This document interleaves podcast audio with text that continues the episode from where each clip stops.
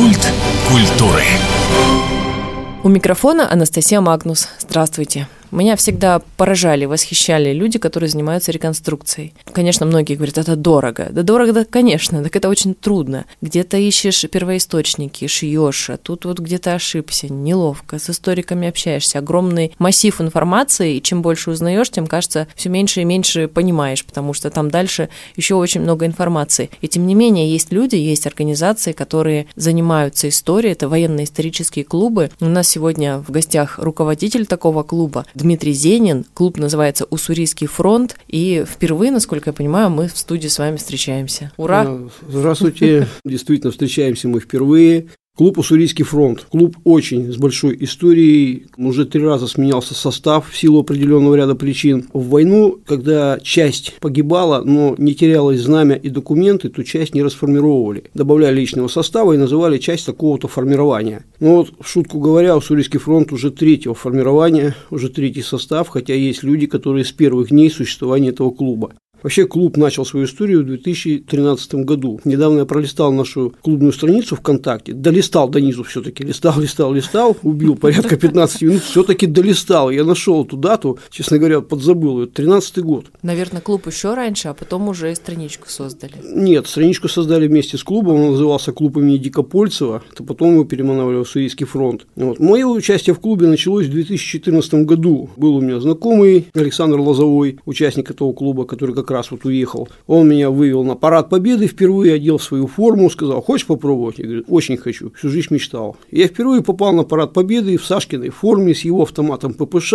Чувства, которые меня захлестывали, просто не описать словами. С тех пор я лично каждый раз участвую в параде победы. И если бы я один год не пропустил, то в этом году был бы уже юбилейный, десятый парад победы. А фронт стал очень молодежным, к нам пришло много молодых людей, несмотря на то, что сохранились э, остатки прежнего состава. Ну, если вкратце про деятельность клуба, клуб у нас Краснофлотский. Так было заведено сначала, что клуб занимается реконструкцией рабоче-крестьянского Красного флота, РККФ. И реконструирует наш клуб э, в основном базу КАФ, нашу краснознаменную морскую флотилию, Довольно гордость так, нашего точно, города, да, которой да. сейчас, к сожалению, нету. Вот. Решили почему-то, что не нужна нам граница здесь. И, конечно же, Балтийский флот мы реконструируем, Черноморский мы не трогаем. Дело в том, что это огромные области, огромные области вот этих вот знаний, применений, и нас просто сил не хватает еще да и вот на Черноморский Это вообще флот. удивительно, что молодежь приходит, и они в историю внедряются, и некоторые свои темы начинают исследовать. Я так понимаю, даже вас могут удивить какими-то знаниями. Ну, если честно, уже нет.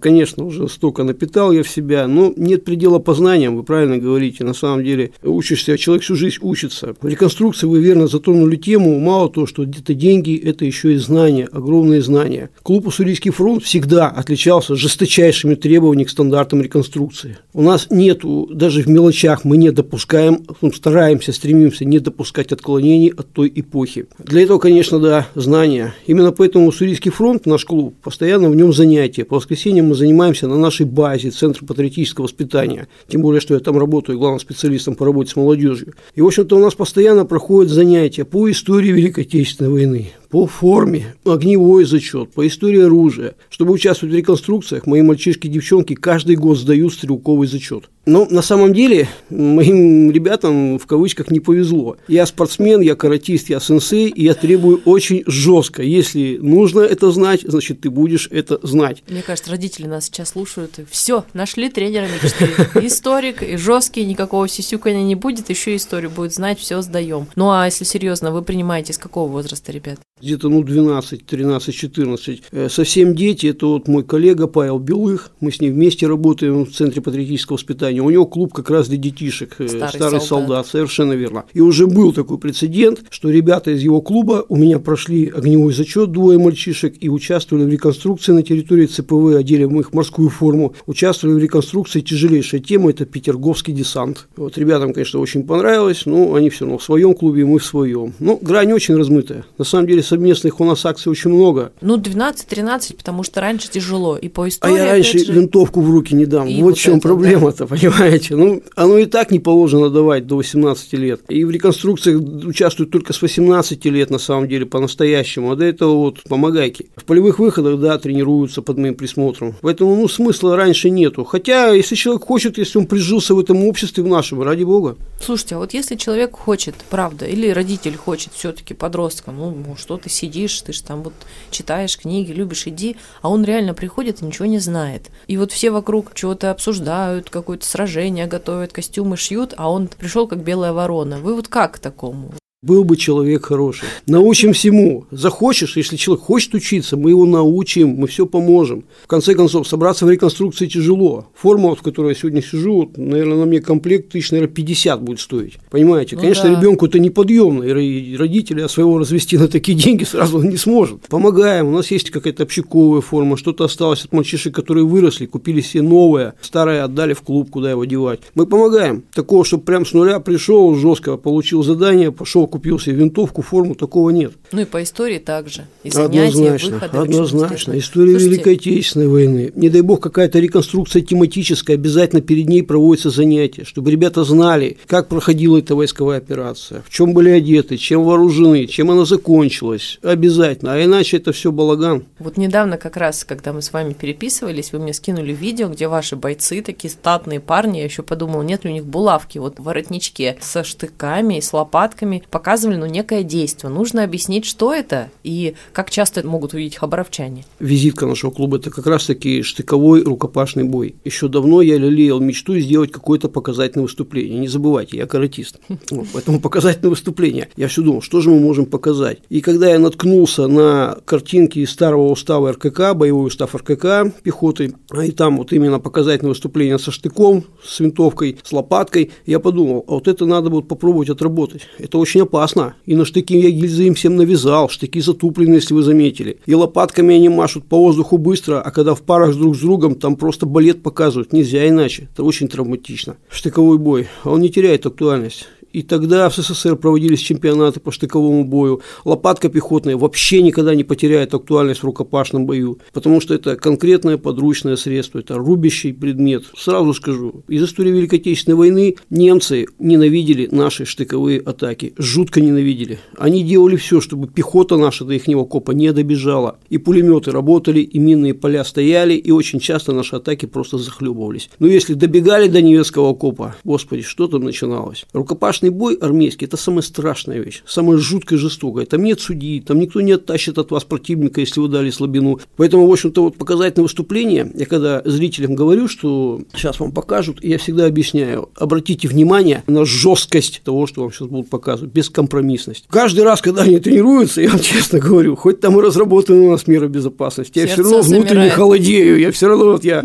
представляю, я человек с богатым воображением, я родитель, у меня сын в клубе самый высокий, наверное, А самая известная в истории штыковая атака – это атака мертвецов, наверное? Ну, это вы затронули сейчас Первую мировую Ну, войну, вот не забывайте. Я думаю, то, что творилось в Великую Отечественную, переплюнуло все войны. Я вам больше скажу. У немцев такой длинный значок, есть такая шпанга называется над карманом, и там надпись «За штыковой бой». У них за это награждали. А у нас какая награда? Штрафбат вперед. Поэтому, на самом деле, Первую мировую войну, Великая Отечественная война, конечно, переплюнула, перехлестнула. Дни такие у нас праздничные. День защитника Отечества только-только отгремел. Я знаю, вы поучаствовали в спектакле в Институте физкультуры. Тоже интересная постановка была, необычная. Показали как раз, можно сказать, мечта в небольшом формате, но реализовалась. Я думаю, это не конец, потому что очень эффектно это выглядит, необычно. Сейчас вот период, когда люди поворачиваются в сторону военно-исторических клубов. Добрый разворот, правда, происходит. К вам народ приходит, девчонки, мальчишки. У кого-то там физкультура разная, кто-то не очень здоров, может быть. Им всем, и их родителям. Наверное, сразу так и поздравления, и приглашения, и, и успокоение. Мол, ребята, штыком сразу не будет. То, конечно, не будет. Для того, чтобы с человека что-то требовать для начала, надо научить его. Конечно, все приходите, конечно, всех примем, лишь бы человек хотел. Но человек, приходящий в наш клуб, должен сразу понимать, это вторая школа. Просто так ничего не будет. Все будут учить, писать конспекты, У моего сына уже две тетради исписаны, у него самый полный конспект. Ну, вы понимаете, да что? Да, Не пропускает занятия. Не получается у него это. Без вариантов. Конспект моего сына наиболее полный, у него хороший почерк, постоянно мы на него ориентируемся. Учеба, учеба и учеба. А если вот ребята пришли, очень хотят, им интересно, они поучились, где-то сложно, где-то помогают родители, а потом как бы они сдают, ну не знаю, на некую степень реконструктора, они куда-то поедут, могут в какой-то сбор международный, краевой, внутри Хабаровский.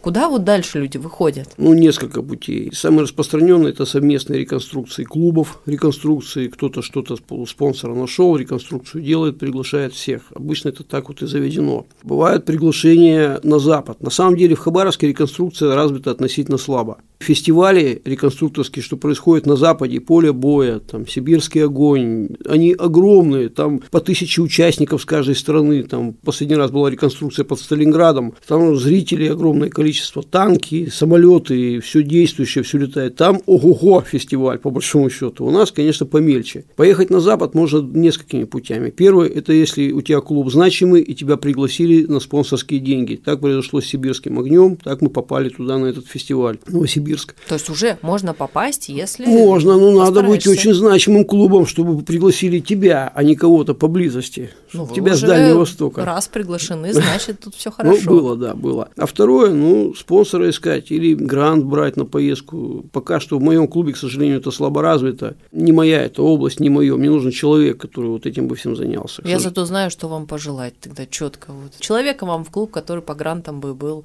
соображал и помог. То есть, в принципе, решаемо более чем. Просто, ну, нужен такой вот специалист, такое направление. А ребят сколько у вас всего, вот если так? Клуб не очень большой, нас по списку всего лишь 13 человек вместе со мной. Ну, ну, это самые крепкие ребята. Совершенно верно. Это те, которым это нужно. А девчонок сколько? Трое. Ну, у нас есть... есть подразделение медицинское, Анечка Городова у нас командир подразделения, две у нас девчонки, Аринка и Полинка. В общем-то, они у нас учатся бинтовать. Вот недавно было занятие по тактической медицине, учились они первую помощь оказывать, и перебинтовывать, и жгуты накладывать, и еще дальше-дальше будем обязательно все это дальше изучать. Здорово, звучит очень вдохновляюще, вы так еще по-военному четко все разложили.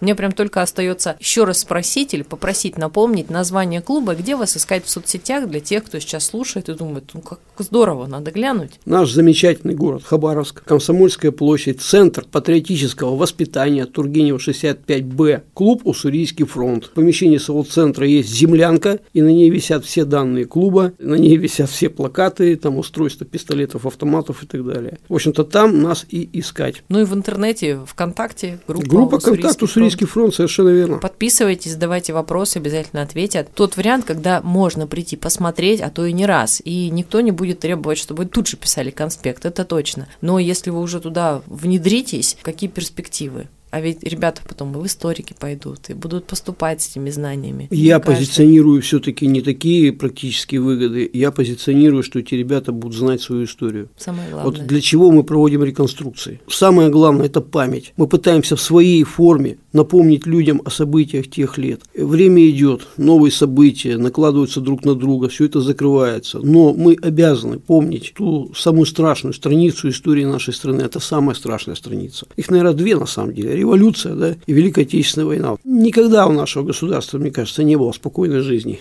Постоянно весь мир на нас ополченный, постоянно всем до нас есть дело, и постоянно вынуждены мы иметь сильную армию, сильный флот. И поэтому забывать о героях тех лет, которые положили свои жизни, защитили нашу страну, нашу родину, ну, это наша святая обязанность. Поэтому мы в своей форме пытаемся людям не дать забыть. Когда я провожу занятия по живой истории, ко мне приводят гимназии, приводят техникумы. У меня несколько тем основных. И я всегда спрашиваю, ребят, поднимите, пожалуйста, руку, кто знает, кто такая Зина Портнова? Одна-две руки. Александр Матросов, мне ну, одной побольше. руки. Да вы что? Олег Кошевой. Люди ну, живут тут, на улице Олега люди Кошевого. Знать руки, не знают, знают что речь. улица и лагерь. Совершенно верно. А потом я спрашиваю, а теперь поднимите руки, кто знает, кто такой Гарри Поттер? Лес рук. Рапунцель. Лес рук. Бэтмен. Лес рук, Джокер, лес рук. И я всегда им рассказываю, ребят, это не ваша вина. То, что вы не знаете наших героев, это наша взрослых вина. Есть такое произведение Юлиана Семенова «17 дней весны». И там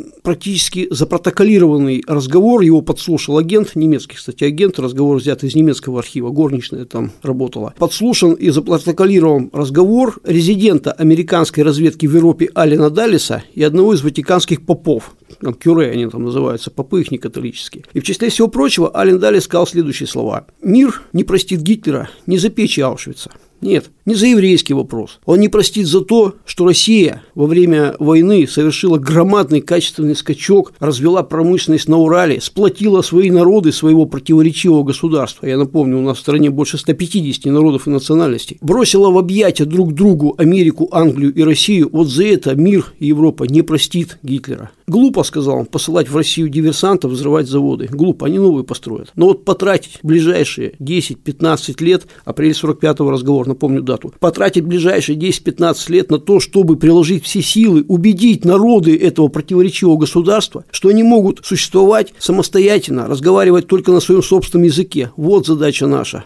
А теперь возвращаемся к нашим дням. Что мы видим? Ну, план дали. Сколько лет они положили на это? 70 лет простояла советская власть, выиграли такую войну, и в конце концов сейчас американцы, не стесняясь, друг другу вешают награды за победу в холодной войне. Вот чем занимались люди все эти годы. И, конечно же, подмена образов. В Америке останови школьника, школьника на улице и спроси, кто победил Гитлера? Он гордо заявит, я, конечно. я, высадка в Нормандии, это мы Гитлера побили. Кого они побили? Высадка в Нормандии – самая, наверное, бездарная военная операция, проведенная американцами. Просто положили войска. Немцы свели огонь, два пулемета на один квадратный метр. От бедных несчастных десантников англо-американских клочки летели, извините за подробности. Фотография, где американский десантник идет среди трупов в дыму и несет свою правую руку под мышкой. Вот она, характеризующая высадку в Нормандии. Вот как воевали американцы. Поэтому еще раз говорю, подмена образов. Дети наши знают американских героев, супергероев, не знают наших героев. Это наша взрослых вина. Надо прикладывать все свои усилия, чтобы дети видели, на кого равняться, знали, чем гордиться в нашей стране, чтобы не повторялась история мальчика Коли из Уренгоя, который пожалел немецких солдат, находящихся в Сталинградском котле. Коля просто не знал, что, что творили эти солдаты с мирным населением. Не, не Колина это вина, наша. И вот поэтому я буду заниматься реконструкцией, пока сердце бьется, пока руки шевелятся. Я буду это делать, я буду воспитывать эту молодежь. Большой поклон клубу вашему, долгие лета. И подписывайтесь, уважаемые слушатели. Вас благодарю. В гостях у нас был Дмитрий Зенин, руководитель военно-исторического клуба «Уссурийский фронт». С праздником! Меня зовут Анастасия Магнус.